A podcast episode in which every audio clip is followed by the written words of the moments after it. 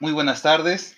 Esto es a través de la página y en este nuevo podcast, mi compañero Adrián y yo vamos a estar hablando del tema de las ficciones. Ficciones, desde una perspectiva alejada un poco allá de lo tradicional, es decir, la novela. Queremos hablarles un poco acerca de las películas, series, videojuegos y aunque ustedes no lo crean, de los cómics. Por ser esta nuestra primera emisión, aquí mi compañero y yo vamos a tratar de elucidar un poco acerca de qué es la ficción. Si tú buscas en un diccionario o en internet la definición de ficción, te vas a encontrar con definiciones del tipo la ficción es una imitación de la realidad, es una simulación de la realidad. Cuando definimos ficción, parece que trazamos una línea entre la ficción y la realidad, pero esta definición tiene un problema ya en sí misma que es que para saber qué es la ficción, tengo que saber necesariamente qué es la realidad. Y saber esto pues es muy complicado en el sentido de que muchos filósofos se han descabezado intentando dilucidar esta cuestión y cuando le preguntamos a cualquier persona acerca de qué es la realidad, parece que es algo que se da de manera inmediata, ¿no? No cuestionamos como qué es la realidad, sino simplemente, simplemente sabemos que es real y que no. Y de ahí, pues, mucha gente también define las ficciones como mentiras. ¿Qué es más de lo mismo? Mentira, verdad. Habría que definir qué es verdad para poder llegar a la conclusión de que es mentira.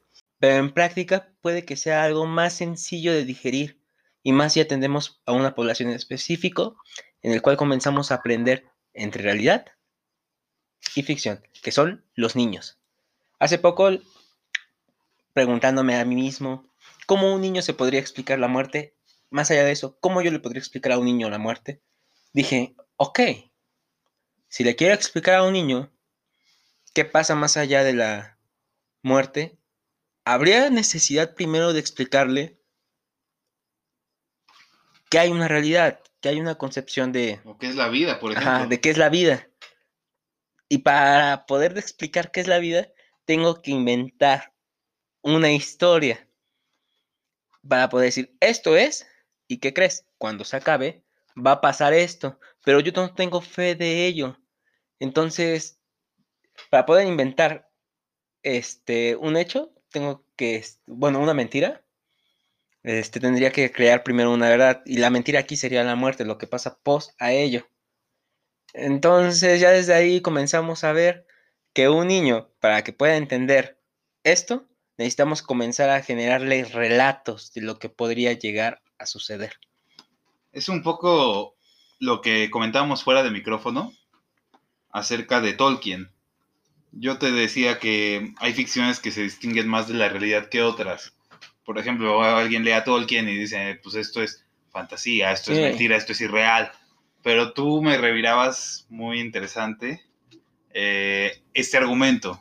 Sí, ah, puedes comentarme un poco. Sí, eh, atendamos a los niños de nuestra época, que son, plan, los, nuestros antecesores, en este caso los escandinavos. Si a ellos tú les contabas un poco acerca de lo que Tolkien nos cuenta a nosotros, ellos te hubieran dicho, sí, existe, o sea, yo vi, pasó así, y tú, ajá, ¿no? Pero ellos te hubieran dicho que sí, porque Tolkien tenía muchas bases en lo que era la cultura escandinava. Entonces ellos al vivirlo, al contemplar este tipo de historias como reales, porque para ellos eran reales, Tolkien hubiera sido real.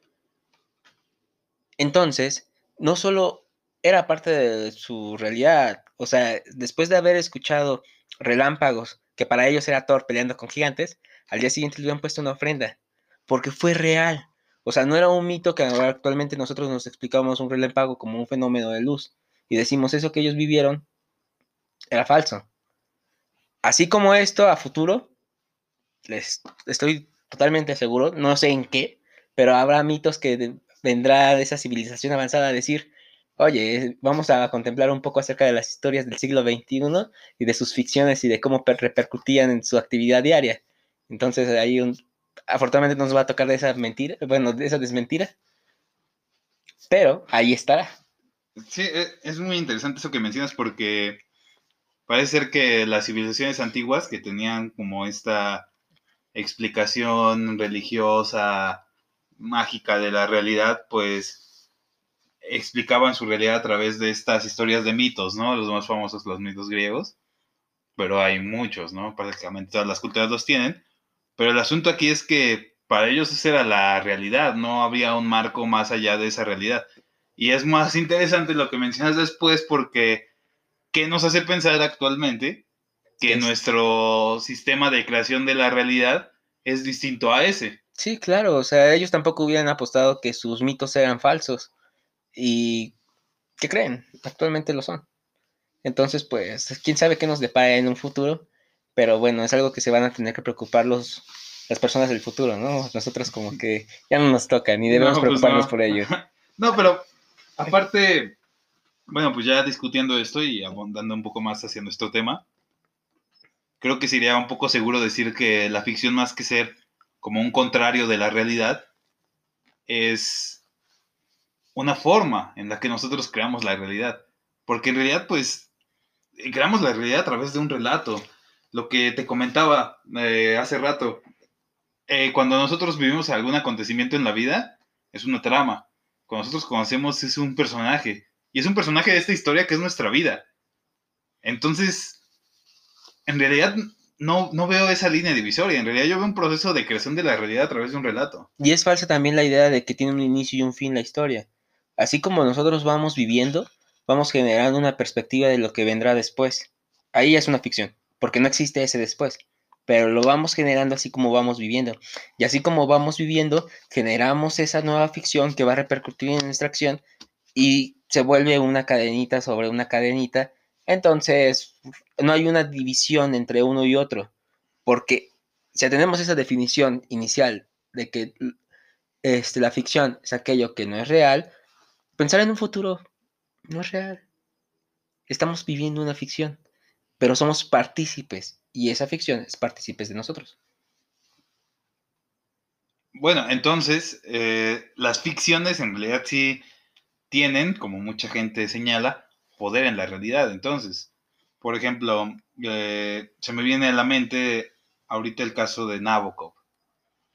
Que tú y yo bien sabemos que a Nabokov se le ha denunciado mucho por Lolita, que es una novela que la interpretación de esas personas eh, romantiza la pedofilia. También está el caso de Bukowski, que objetiviza a las mujeres, banaliza el uso de las drogas.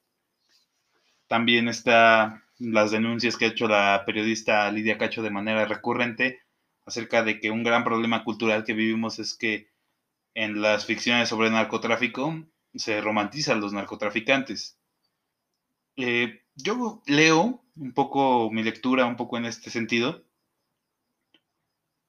es que esta clase de acusaciones son un poco banales en el sentido de que ignoran que hay otras circunstancias de fondo que producen estos fenómenos que no necesariamente son producto de la ficción. O sea, la ficción no es la causa. No, no sé, tú. Hace poco, bueno, ya no, hace tan- tampoco, leí algo acerca de un poco eh, de la psicoanálisis en el área legal y decía, es más fácil que uno acuse a un criminal de lo que está sucediendo que acusarse a sí mismo como causante de ese criminal. El criminal nace porque hay necesidades. El escritor nace porque hay necesidades.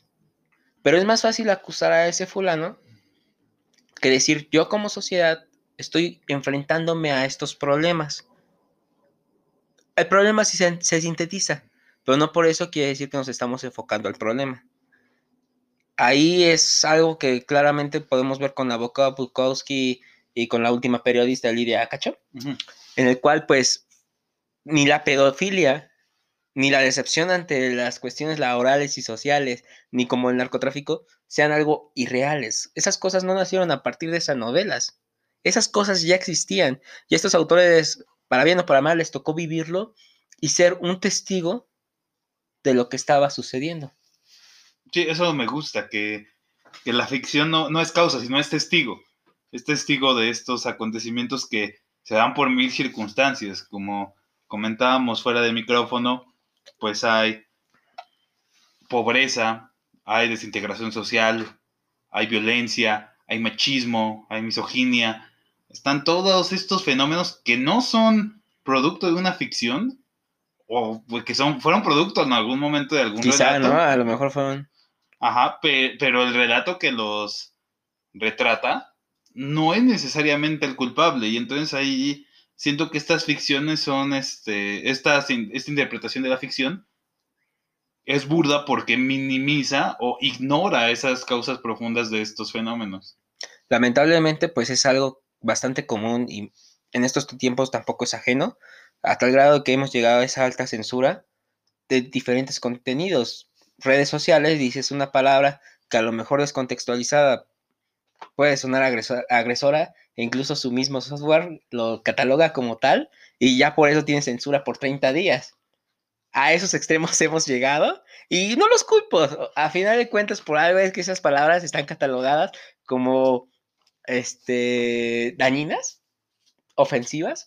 Digo, es un método preventivo, pero nos ha llevado a esas situaciones también ridículas en la que cualquier contenido puede llegar a ser censurado sin un contexto, porque a final de cuentas es más fácil acusar a eso que ver lo que hay alrededor de ese autor.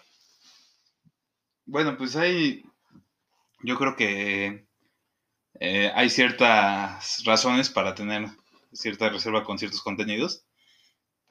Por ejemplo, la, el impedir que los menores de edad accedan a cierto tipo de contenidos creo que sí es importante.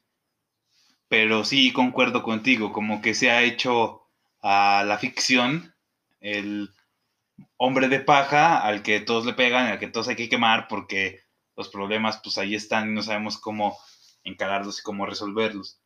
Que por cierto, eh, esto no quiere decir, por otro lado, hay que ver las dos vertientes, que se sub deba subestimar el poder de la ficción.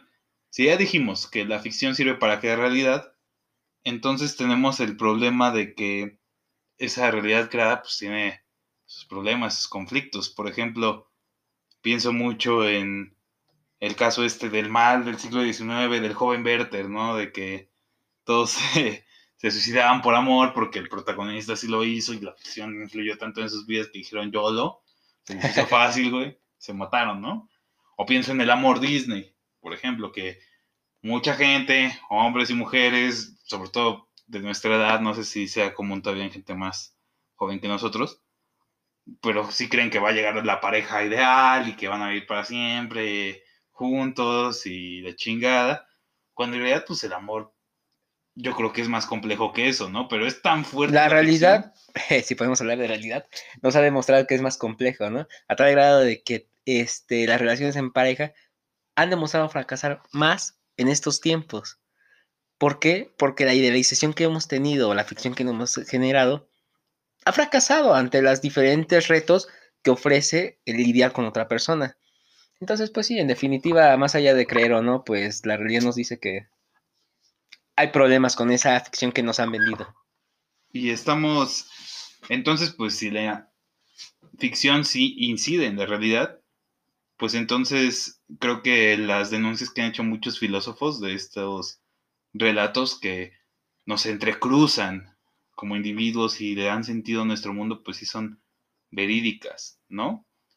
Y aparte, estos relatos pues son producto de alguien externo a nosotros que nos lo quiere imponer por algo. Pienso, por ejemplo, en el nacionalismo, toda esta vaina de somos mexicanos y un soldado en cada hijo te dio, pues eso alguien lo inventó y eso alguien nos lo inculca y es un relato que nos imponen para que nosotros le demos sentido a nuestra realidad. No es gratuito que eso exista. Y sí, o sea, eso es algo bastante ya complicado, complejo, grandes esferas, algo más coloquial. O sea, el simple hecho de que alguien te diga, tus padres, tú vas a educarte, vas a llegar a ser un profesionista, vas a ser muy bueno en lo que haces y vas a ser feliz con la actividad que hagas pues nos ha demostrado la vida que no es así. O sea, puedes terminar tu licenciatura y puede que no encuentres trabajo en ello y tengas que dedicarte a otras cosas, como hacer un podcast. sí, el relato este del éxito, ¿no? Es una ficción, a final de cuentas, eso de la vida exitosa a partir de una educación. De la mentalidad de tiburón, ¿no? Claro. Y demás. Y pues esta clase de, de invasión, bueno, no, no, no invasión, pero imposición de relatos hacia las personas, pues ha sido percibida también por la misma ficción. Por ejemplo, pienso en el caso de Matrix, ¿no? Que nos pinta que toda nuestra realidad es parte de un relato, de un software de computadora que nos hace estar dormidos por siempre mientras las máquinas utilizan nuestro cuerpo como una batería humana. Y me comentabas en, una, en un intento de grabación anterior que había gente que lo creía, ¿no? auténticamente creía que eso era real. No, no tenemos las herramientas para saberlo. ¿Quién sabe? Eh, pero el punto aquí más que nada es ver hasta dónde los relatos pueden llegar a constituir sentido. Por ejemplo, en las religiones, ¿no? Sí, mueven a qué cantidad de gente a ser partícipe de una migración de un estado a otro en fechas de diciembre no daré nombres por evitar problemas, ¿no? Pero pasa y solo es uno de tantos movimientos que genera la creencia en algo. Así como eso, podemos ver que hay muchísima gente regresando a la laboral que va este, a inicios de año a buscar trabajo. ¿Por qué? Porque es la mejor fecha para conseguir trabajo. ¿De pues dónde sacaron la creencia? ¿Quién sabe? Pero así es. No, y bueno, si, si ese entrecruzamiento de, de relatos pues crea nuestro sentido, pues yo creo que sí hay ficciones que podrían llegar a ser peligrosas, pero no en el sentido en el que, rescatando un poco el argumento anterior, no en el sentido en el que nos lo plantea esta gente que denuncia las ficciones, sino ficciones que ya no son una denuncia, una explicación de lo que está pasando, sino ya son un encubrimiento de lo que está pasando. Y rescato aquí un comentario que, bueno, un artículo que hizo un amigo en una revista que teníamos, donde precisamente él hacía una defensa de narcos, de la serie de Netflix, en el sentido de que había otras series que pintaban a las fuerzas policíacas como justas, no corruptas, efectivas, gente sensible, buen pedo, que vencía a los narcos y restablecía el orden y la sociedad y la chingada. Pero eso es una pinche mentira. Y a mí me parece más, decir, más peligroso decir una mentira descarada en una ficción que decir una verdad a medias. O bueno, no sé cuál sea tu opinión. Es un poco de lo que mencionábamos acerca de que la educación te iba a llevar a conseguir los logros que tú quisieras y conseguir la felicidad total. Es lo mismo. A final de cuentas es una ficción que te oculta un poco de lo que te vas a, lo que te vas a enfrentar. En este caso autoridades, en este caso tu vida. No, un entorno laboral precario. Efectivamente. Y son cosas a los que, a partir de la ficción que nos han generado, nos hacen incapaces de enfrentarnos al verdadero problema. Entonces esto nos da la posibilidad de ver que la ficción no solo nos da la posibilidad de transformar nuestra realidad, sino también para encubrirla, para ocultar aquello que es desagradable a ojos de sabrá quién, pero hay unos ojos, un gran hermano que ahí nos este, está ocultando algo y nos hace actuar. Sí, y, y también, eh, bueno, en este punto, un poco regresando a este poder de las ficciones, decía Vargas Llosa que todos los autores de ficción son un poco rebeldes, ¿no? No rebeldes en el sentido político, porque muchos escritores han sido súper conservadores. Pienso en Chesterton, por ejemplo. Pero en el sentido de que están inconformes con su realidad. Y fuera de micrófono, tú me mencionabas un poco acerca de que podían ser un placebo psicológico a realidades que no podemos vivir. Como en el caso de Gran Tefauto, ¿no? Que no. Sí, no, o sea, yo como tal, hay ocasiones que al vecino le quisiera dar una tunda por lo que hace en los domingos, como si no hubiera otro día para utilizar sus herramientas, pero no lo puedo hacer, porque hay un orden legal que me impide hacerlo. Pero hay una aplicación, hay un juego muy bueno que me da la posibilidad de desquitarme con personas muy parecidas a mi vecino. Entonces lo compro. Sí, pero eso no quiere decir que te vas a volver. ah, no, claro, es como lo decía, un placebo, ¿no? Me da la posibilidad de hacer lo que en la realidad no puedo hacer. Entonces la ficción también viene como una muleta psicológica. Una muleta, esa expresión me gustó, una muleta psicológica. Ajá. Es creador de realidad, es muleta psicológica, es rebeldía ante Y la encubrimiento. realidad, es encubrimiento también. La ficción puede ser entonces muchas cosas en ese sentido. Ajá. Más allá de la realidad. Y entonces, aquí la, la pregunta obligada, y bueno, pues te la hago a ti porque eres mi interlocutor en este programa, es, ¿qué seríamos sin el relato? Bastante complicado. Ciertamente es algo complicado. A partir de lo que hemos venido hablando, hemos llegado a la conclusión de que el relato nos va construyendo, va construyendo esta realidad o lo que creemos que es real y viceversa. Entonces, sin esa posibilidad o esa herramienta que nos ayuda a construir una realidad, concluyo rápidamente que no seríamos. No habría una forma de construirnos, no habría una forma de concebirnos, no habría una historia que nos diga, tú eres este héroe, tú eres este villano. Simplemente sin el relato, no seríamos. No habría sentido tampoco. La ficción nos da sentido.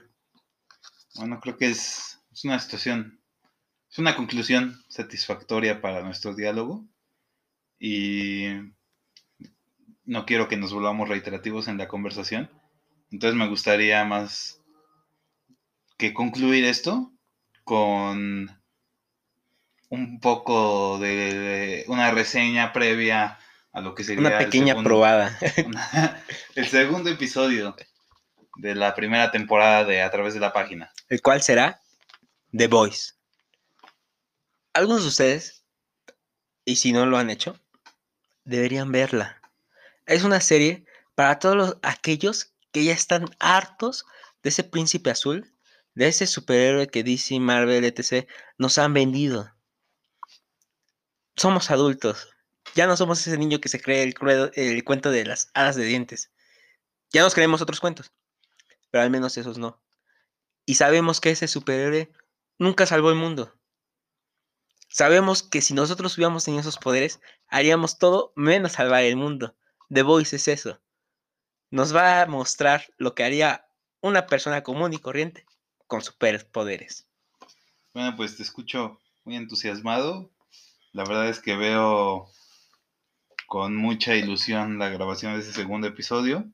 Y no queda más que despedirnos de nuestra audiencia. Entonces, muchas gracias por escucharnos.